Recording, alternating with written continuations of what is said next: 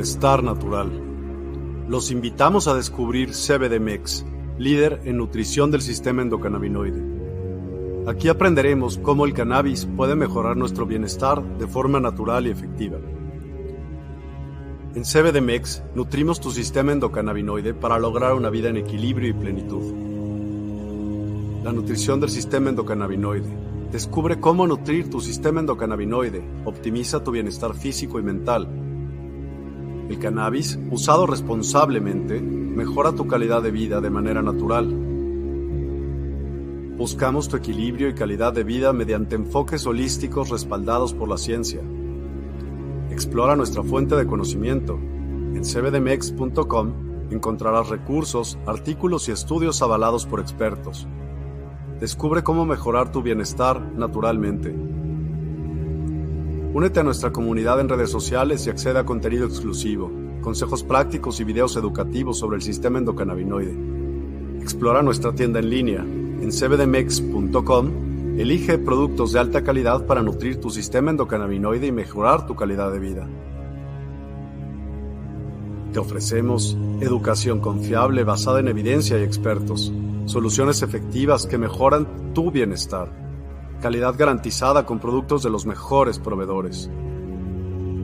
Únete a nuestra comunidad de bienestar. Transforma tu vida y descubre tu potencial. Juntos, creamos bienestar natural.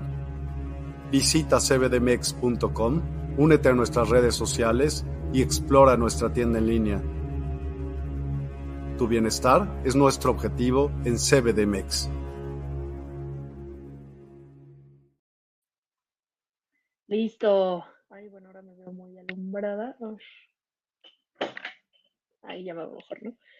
Ay, ¿cómo están? Eh, bueno, pues estamos reiniciando la transmisión, ya que eh, pues la otra tuvo algunos problemitas técnicos. Eh, como que se me trabó la computadora, no sé qué pasó, pero bueno, aquí estamos de regreso. ¿Cómo están? Ahorita pues estamos estrenando horario nuevo.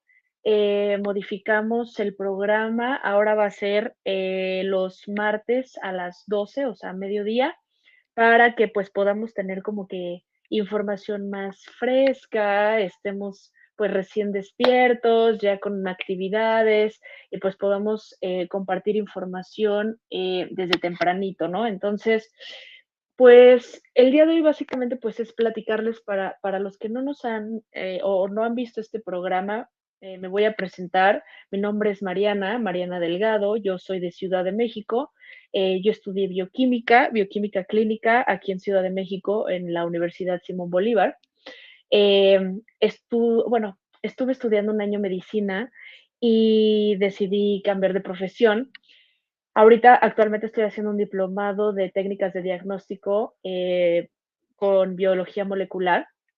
Y es muy interesante darme cuenta cómo eh, ni en la carrera de medicina ni en la carrera que tengo actualmente de bioquímica se introduce al sistema endocannabinoide y a todo el conocimiento canábico que actualmente sabemos que es tan importante y tan relevante en el área de la salud. Como profesionales de la salud, creo que es de suma importancia que nosotros estemos eh, empapados y estemos pues realmente informados sobre todos los avances científicos, no nada más de ahorita, que llevan años haciéndose respecto al, cannabis, ¿no?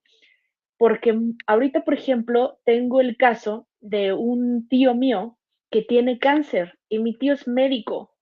Entonces, imagínate la frustración que me da a mí, que obviamente al ser un médico tradicional, como muy conservador, pues obviamente se fue a revisar tiene un cáncer de esófago.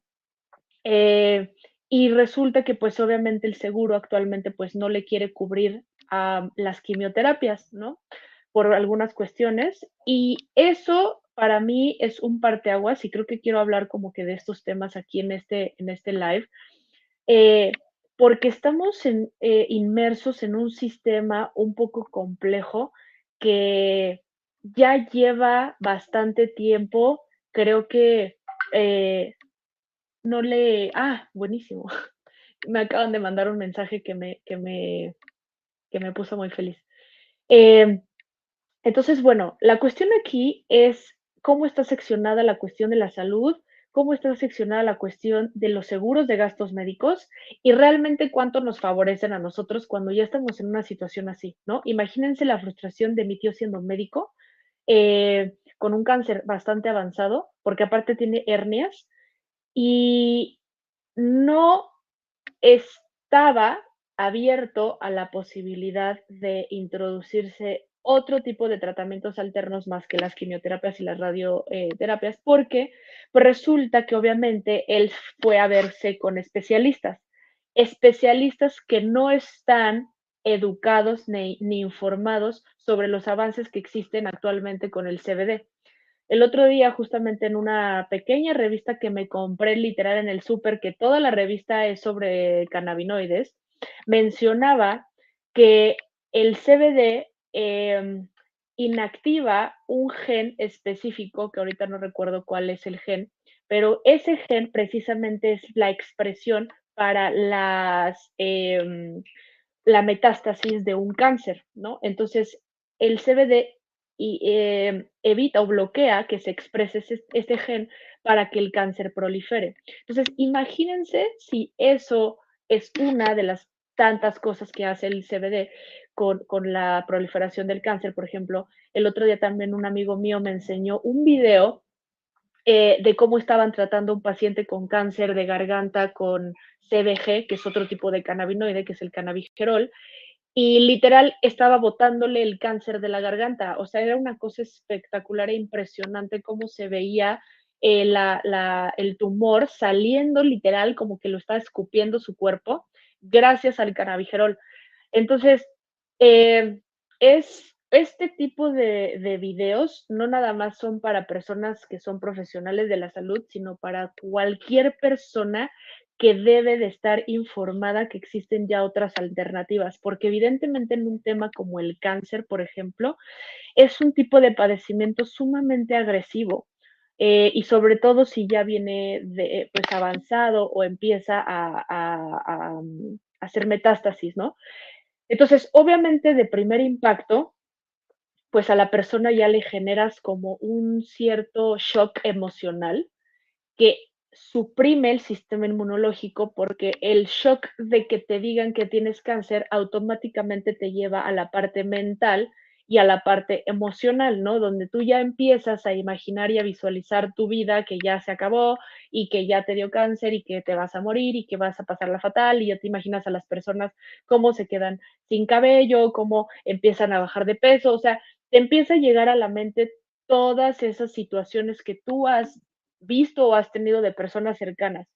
Pero quiero que sepas que realmente el avance respecto a este tipo de alternativas que son el, el, CBD, por ejemplo, y las personas que me rodean, que ni siquiera muchos de ellos son médicos, son personas eh, que por su propia cuenta, de forma independiente, han decidido estudiar, porque eso es, es una a forma autodidacta de involucrarse con una planta y con sus beneficios y propiedades medicinales para poder tener alternativas para muchas personas. Eh, me estaba también enseñando videos eh, de cómo con estos productos que ahorita te voy a compartir aquí, cómo puedes buscarlos. Es una página, eh, no, aquí no, esto. En la página de CBDMEX que tenemos un blog con mucha información para que tú puedas conocer cómo está relacionado con diferentes padecimientos, no nada más con cáncer, diabetes, autismo, epilepsia, eh, déficit de atención, cuestiones inflamatorias, colitis, gastritis, etcétera. Porque también evidentemente ayuda a los procesos inflamatorios,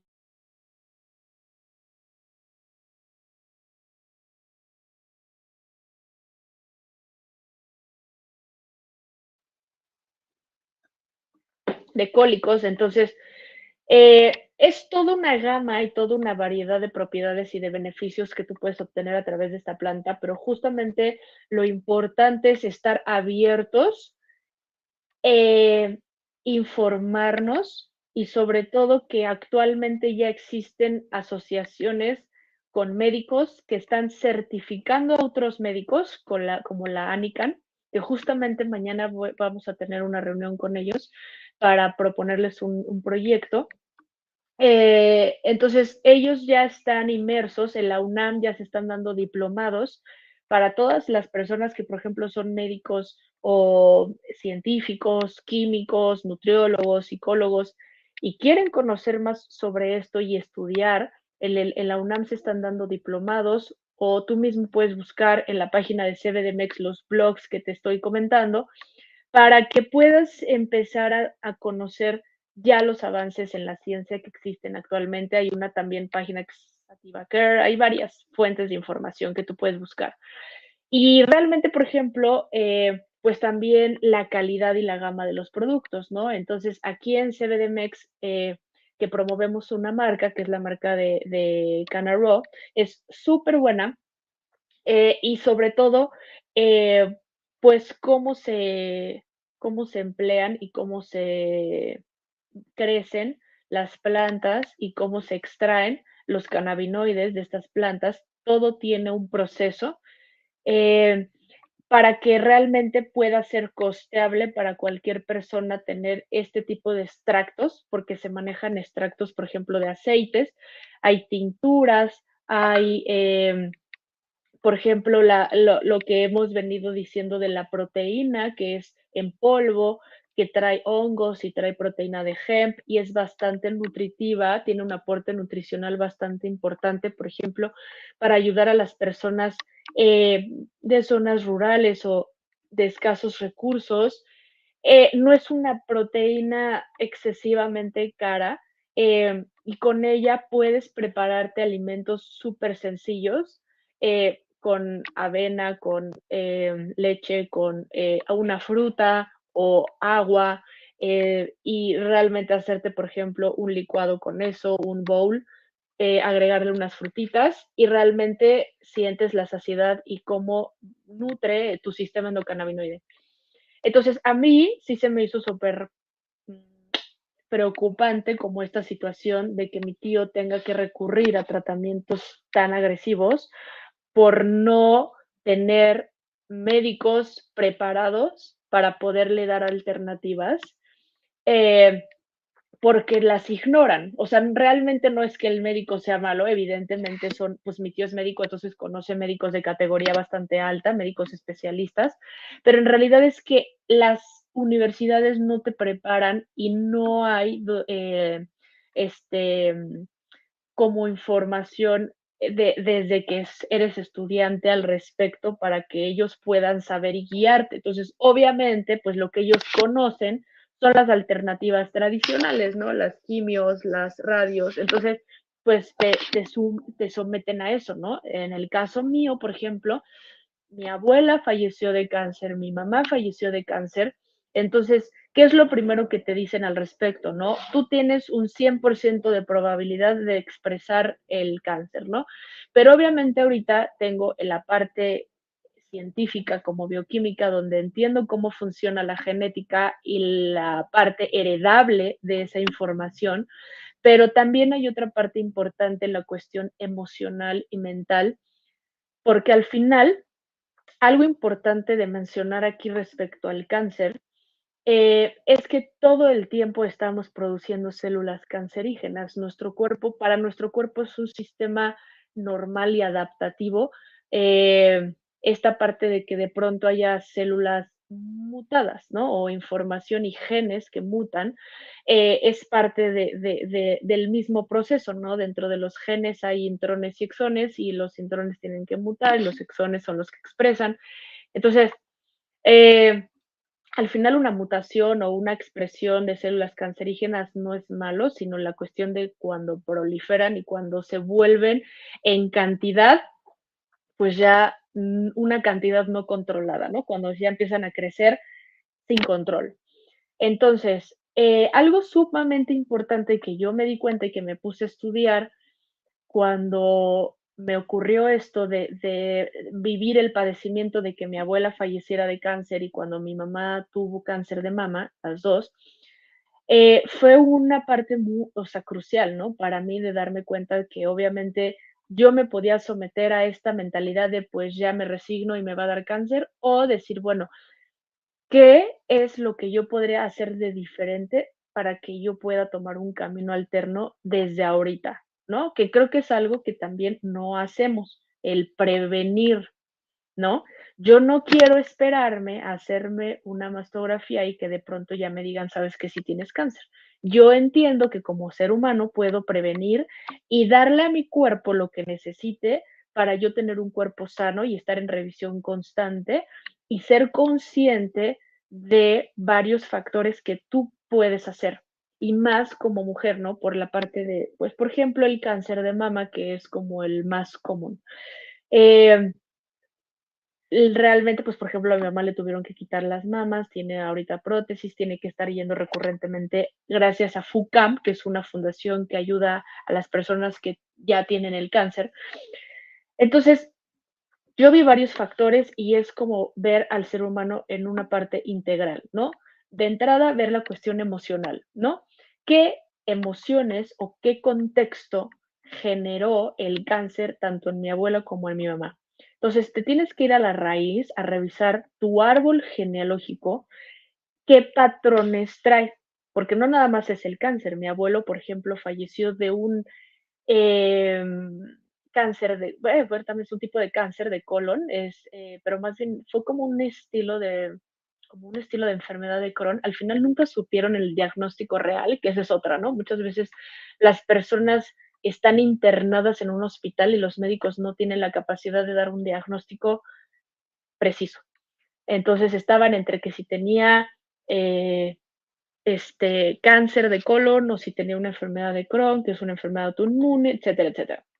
Al final a mi abuelo le hicieron una cirugía de intestino, le quitaron una parte del intestino y mi abuelo ya hacía el baño por una son, o sea, por una bolsa, ¿no? Entonces había que estarlo cambiando recurrentemente. Yo fui parte de ese proceso, yo lo estuve ayudando cuando yo iba en la universidad precisamente. Entonces, imagínense, sobre todo yo tuve el parteaguas de que todos mis abuelos, bueno, excepto mi abuelo este, materno, falleció literal de, de viejito, pero él tenía demencia senil. También el CBD le pudo haber ayudado a la demencia senil a regenerar ciertas neuronas lesionadas o dañadas gracias al, por ejemplo, al cannabigerol o a que pudiera haber dormido mejor con el CBN, etcétera. Entonces, vas viendo cómo tu entorno va teniendo ciertos padecimientos y tú como persona pues tienes esa información. O sea, mis abuelos, mis papás son un conjunto de información que yo porto a nivel genético. Pero esos genes no necesariamente se tienen que expresar de la misma forma que a ellos. Aquí es parte importante ver cómo nosotros podemos tomar responsabilidad y hacernos cargo de nuestra salud si hacemos las cosas correctamente. Entonces, parte fundamental es entender que somos mente, y que la mente es sumamente poderosa y que si yo le permito a mi mente introducir pensamientos de enfermedad, eh, pensamientos negativos, la ira, la rabia, el miedo, el enojo, que en sí mismas son emociones que todo mundo tiene y en sí la emoción no es lo que genera el daño. Tú puedes sentir súper, o sea, un enojo muy fuerte y dejarlo ir, ¿no? O sea, me enojo, lo libero. Aquí la cuestión es cuando el enojo se instala en ti, lo resistes, lo empiezas como a acumular, o sea, no lo expresas como debería y lo empiezas a alimentar de más y más pensamientos negativos, de más y más enojo, o la ira o el miedo, ¿no? Con los mismos pensamientos, tú empiezas a recrear eventos que te llevan a la misma emoción. Y eso crea un sistema de adicción a tus células, a tu cuerpo, donde tu cuerpo empieza a ser adicto a esa adrenalina o a esos sentimientos de enojo y de frustración, y entonces tú desencadenas una serie de reacciones biológicas que te llevan a comportarte de cierta forma, por consiguiente atraes cosas que te reafirman que tú eres una persona súper enojona, con mucho miedo, con ira, etc. Y entonces hay un libro que se llama La nueva medicina del doctor Hammer, que él precisamente empezó a hablar del origen real de un cáncer, por ejemplo, eh, de, cómo se detona a través de un trauma y se crea en el cerebro una microlesión. ¡Pum! Así se crea la microlesión. Entonces, tú puedes determinar eh, qué es lo que detonó el cáncer regresándote a, por ejemplo, hay otro, es, un terapeuta que se llama Enrique Corbera que mencionaba que el tamaño de tu tumor, por ejemplo, si tu tumor mide dos centímetros, es la cantidad de años atrás en donde se detonó el evento traumático o el shock que generó el cáncer, ¿no? Y siempre se revisa en el cerebro. En el cerebro es como que el primer shock. Y de ahí se transmite, porque el cerebro es un neuro, o sea, produce neurotransmisores, esa información tú la vas a transmitir, a alguno de los órganos y ese órgano en específico va a expresar el cáncer. Entonces, eh, hay momentos traumáticos, por ejemplo, el caso de una señora que su, ella tenía dos hijos, su esposo de repente le avisan que se suicidó. Entonces, el, el impacto de cómo llega la persona a decirle que su esposa se suicidó, eso le genera ya un trauma, o sea, un shock emocional que le desarrolla una pequeña microlesión en el cerebro y eso empieza a desencadenar bastante serie de, de cosas posteriores, ¿no? Una de ellas pues fue cáncer, parálisis facial, pero todo a raíz de una noticia, de información que introduces a tu cuerpo, a tu cerebro, a tu mente, y que eh, esta nueva información, cómo, cómo la interpretas y cómo la vas a traducir en tu cuerpo, en tus reacciones biológicas. Entonces, algo sumamente importante es transmitirte que tú puedes mantener como la calma, tú puedes estar en un estado mucho más neutro gracias a, los cannabinoides, ¿no? los cannabinoides ayudan a la parte de la ansiedad y del estrés eh, a mantenerte en un estado de relajación. Entonces, cualquier evento eh, alterno, externo a ti, eh, tú lo vas a poder tomar con mayor claridad, ¿no? Eh, en el caso, por ejemplo, ya de un padecimiento avanzado, como lo estábamos comentando, que es el caso del cáncer, em, pues es ya un punto crucial de evaluar varios factores, ¿no? Una, pues obviamente como persona tienes que empezar a ver que el cáncer también es un cúmulo, o sea, empiezas a acumular una cantidad de emociones.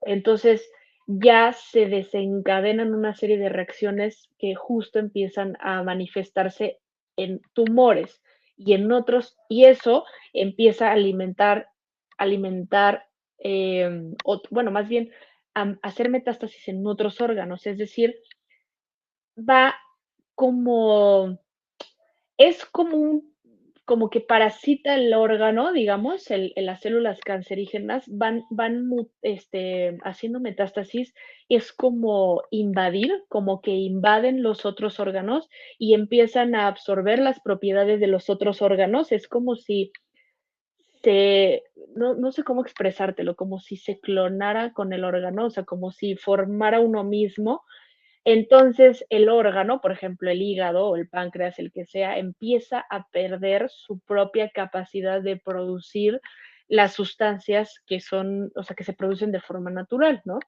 ¿Por qué? Porque el cáncer lo empieza a invadir y empieza a, a, succionarlo, o sea, como a, eh, pues sí, literalmente a matar sus, sus, o sea, lo que él produce, lo que él hace, su función, sus funciones.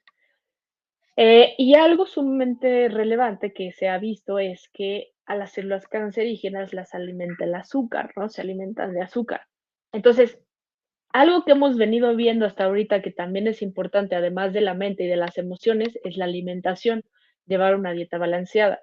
Entonces, son una serie de hábitos que si tú mejoras con el tiempo, puedes prevenir bastantes enfermedades. Entonces, yo lo que hice es romper con patrones, ¿no? En, mi, en el caso de mi linaje materno, los patrones eran que las, por ejemplo, mi abuela tenía sobrepeso, pero era un sobrepeso a nivel del vientre, o sea, ella tenía como que el vientre inflamado, pero realmente del tronco para arriba, ella era una persona delgada. Entonces, eso habla de la dieta y pues obviamente de muchas cuestiones emocionales y de cómo tenía un, en su entorno, cómo creció en su entorno, ¿no? Entonces yo empecé a evaluar mucho como desde ahí cómo fue ese entorno, qué es lo que transmitió y qué información recibió mi mamá.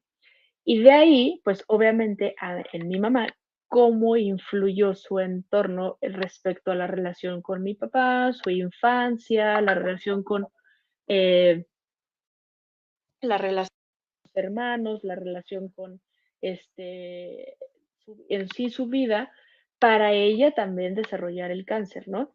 Entonces, eh, realmente pues mi, mi trabajo como persona individual, independiente, responsable, fue tener una conexión muy profunda con esa historia, con ese linaje y yo poder cambiarlo, ¿no? Entonces, es lo que tú puedes hacer. Si todavía tienes la fortuna o la, ventaja de tener a tu mamá, a tus abuelos vivos, indaga y cuestiona, revisa desde ahorita qué padecimientos ellos tienen, pero no lo veas solo a nivel superficial de, ah, bueno, mi familia tiene cáncer, todos mis abuelos han muerto de diabetes, no, sino vete más profundo de, ok, sí, fallecieron de cáncer y de diabetes o de hipertensión. ¿Eso qué expresa? ¿Eso qué manifiesta? ¿Qué, ¿Qué representa el cáncer? ¿Qué representa la diabetes? ¿Qué representa en sí mismo una hipertensión? ¿No? Porque todos ellos son derivados de un abandono de uno mismo de descuidarte como persona. ¿Por qué? Porque tú para llegar ya a un padecimiento como esos, quiere decir de origen que te has descuidado en tu estado más puro, que no estás consciente en tu presente, que no cuidas tus emociones, que no cuidas tu mente y que no cuidas tu cuerpo físico. Porque alguien que cuida su cuerpo físico es muy complejo que llegue a eh, ese tipo de padecimientos ya tan catastróficos. Y lo digo catastróficos porque somos el país número uno en muertes eh, a nivel cardiovascular, ¿no? Hipertensión, infartos al miocardio. Todo esto derivado de una mala dieta, ¿no? De que comemos súper mal y de que somos personas sumamente sedentarias, o sea, que no hacemos ejercicio o actividad física.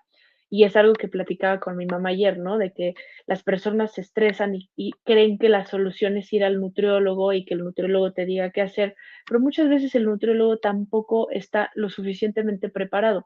Y entonces también entra la parte donde tú seas también consciente y no dejes todo en manos del doctor o no dejes todo en manos del nutriólogo, porque yo creo que también somos personas que somos capaces de autoobservarnos y de tener un criterio, ¿no? Porque, por ejemplo, te voy a poner un ejemplo muy sencillo. Mi, hermano acaba de ir al nutriólogo. Le puso una dieta, mi hermano necesita bajar eh, grasa, ¿no? y aumentar su masa muscular, que evidentemente es lo que todo el mundo quiere, ¿no? Pero él ya llevaba una dieta constante de muchos años de comer pizzas, papas fritas, este, chatarra, Coca-Cola, cerveza, eh, no hace actividad física, fuma. Entonces, los nutriólogos te van a ver a nivel metabólico, ni siquiera a nivel bioquímico, porque eh, ver el metabolismo a nivel bioquímico, no muchos nutriólogos lo, manejan, pero te ven, digamos, a nivel um, de macronutrientes, ¿no? En la parte de los carbohidratos, de las proteínas y de las grasas y te hacen un alimento basado como en diferentes proporciones.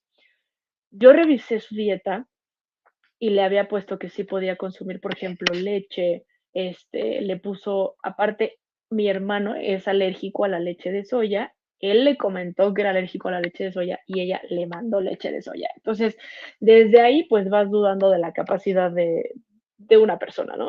como profesional. Entonces yo le dije, mira, realmente, mm, ah, porque obviamente los nutriólogos te mandan a medir proporciones, a que midas tus calorías. Y creo que esta parte de que sea medible la vuelve frustrante y la vuelve aburrida y la vuelve totalmente eh, disfuncional para cualquier persona porque no siempre vas a estar midiendo calorías, no siempre vas a estar cumpliendo con el requerimiento calórico que te mandan, porque da hueva. O sea, yo como, como bioquímica te puedo decir que ni yo lo hago. Pero ¿qué sí hago?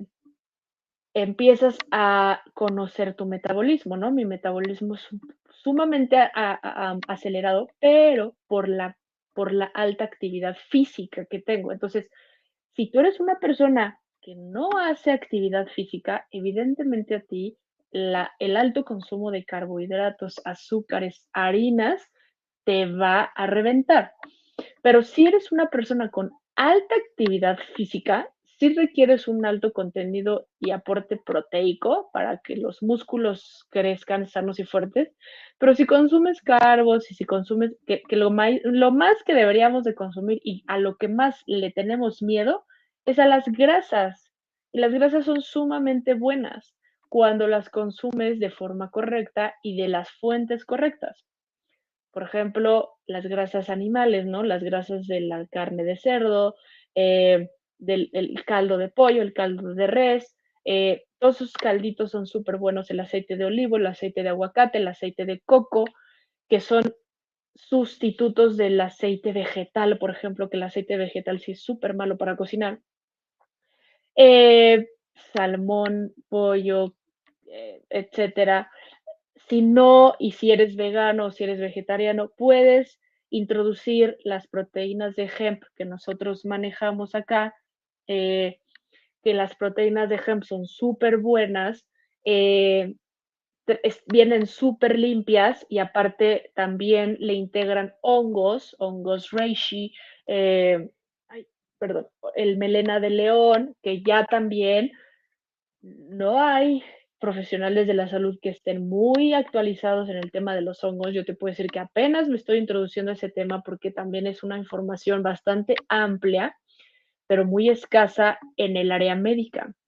Y son alternativas también súper cañonas hasta para los terapeutas, porque se ha visto un avance increíble en las personas con ansiedad, estrés, depresión, eh, en la cuestión de, la, cómo se expresa la, los beneficios de los hongos en la creatividad, en la autoestima, en la actitud, en, la, en las emociones, ¿no? Regula las emociones, puedes hacer actividades de una forma como mucho más eh, activa, mucho más eh, enfocada. Entonces, eh, todo eso es importante que lo empecemos a evaluar y a revisar para poder entrar al mundo de, los hongos, al mundo del CBD, de una forma, es que ni siquiera debería de ser algo alternativo, debería de ser tu primera fuente, porque es tu fuente natural, te lo provee la naturaleza, la, la madre tierra. Pero estamos adoctrinados al consumo de cuestiones, productos químicos que sí alteran nuestra química nuestra propia química la altera porque tus órganos tienen que procesar productos sintetizados y generar eh, enzimas, generar eh, productos de desecho que a la larga esos medicamentos, esas cuestiones generan efectos secundarios y te vuelven muchas veces codependiente porque están elaborados sintéticamente en un laboratorio. Entonces, eh, sirven, no estoy en contra de eso, simplemente es que si puedes recurrir a algo que no genere efectos adversos, pues es importante tomarlo como prioridad. A eso voy, ¿no? Entonces, creo que está surgiendo una cuestión de evidenciar la cuestión médica con la con la cuestión, por ejemplo, de la herbolaria, ¿no? Que muchas veces también es súper importante entender cómo funcionan los beneficios de las plantas, las mezclas de ciertas plantas que curan y que, bueno, no curan, sino, digamos, tratan las, algunos padecimientos, dolencias, como por ejemplo los cólicos, dolores de cabeza, esto, del estómago, diarrea, etc. Entonces, esto se trata de ser conscientes de que no necesitamos algo sumamente complejo, simplemente necesitamos em, ser em, congruentes, congruentes y hacernos cargo de nosotros. O sea, aquí ya no hay de que es que mi mamá me lo heredó, es que yo traigo acá todo mi linaje arrastrando estos padecimientos. No. Tú puedes determinar si lo expresas o no. Cuídate, mejora tus hábitos, toma agua, eh, empieza a estudiar la alimentación, cómo es tu metabolismo, cuánta actividad física tienes. Si quieres comer mucho, como yo, como mucho, pues aumenta tu actividad física. O sea, es que no está peleado el que tengas que dejar de comer o te limites, pero aumenta tu actividad física. El cuerpo es una maquinaria que funciona como coche. O sea, el coche tú le das un super jalón y va a gastar mucho más gasolina. Lo tienes ahí parado y el motor se te pega. Es lo mismo que nosotros, somos esa misma maquinaria. Le vas a meter turbo al gimnasio, aliméntate bien. No te vas a parar de tu cama, pues no comas tanto. Fin. Entonces, aquí están varias opciones. Vamos a estar subiendo más información sobre los diferentes productos que existen y sobre qué hacen para que tú estés como más informado al respecto eh, y que puedas ir en búsqueda de estas alternativas. ¿Va? Sorry porque este programa duró menos tiempo del, previsto por las cuestiones técnicas que se me trabó horrible mi compu, lo tuve que hacer desde el celular, pero bueno, vamos a estar aquí ya todos los martes a las 12, o sea, mediodía, ¿va? Que tengas hermoso día.